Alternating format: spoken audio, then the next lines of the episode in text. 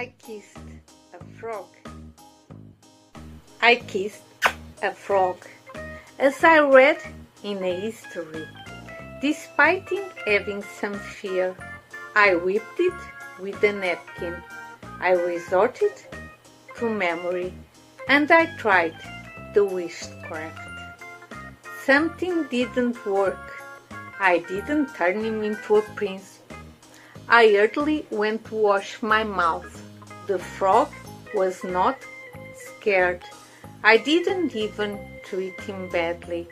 After all, the story was just a gossip.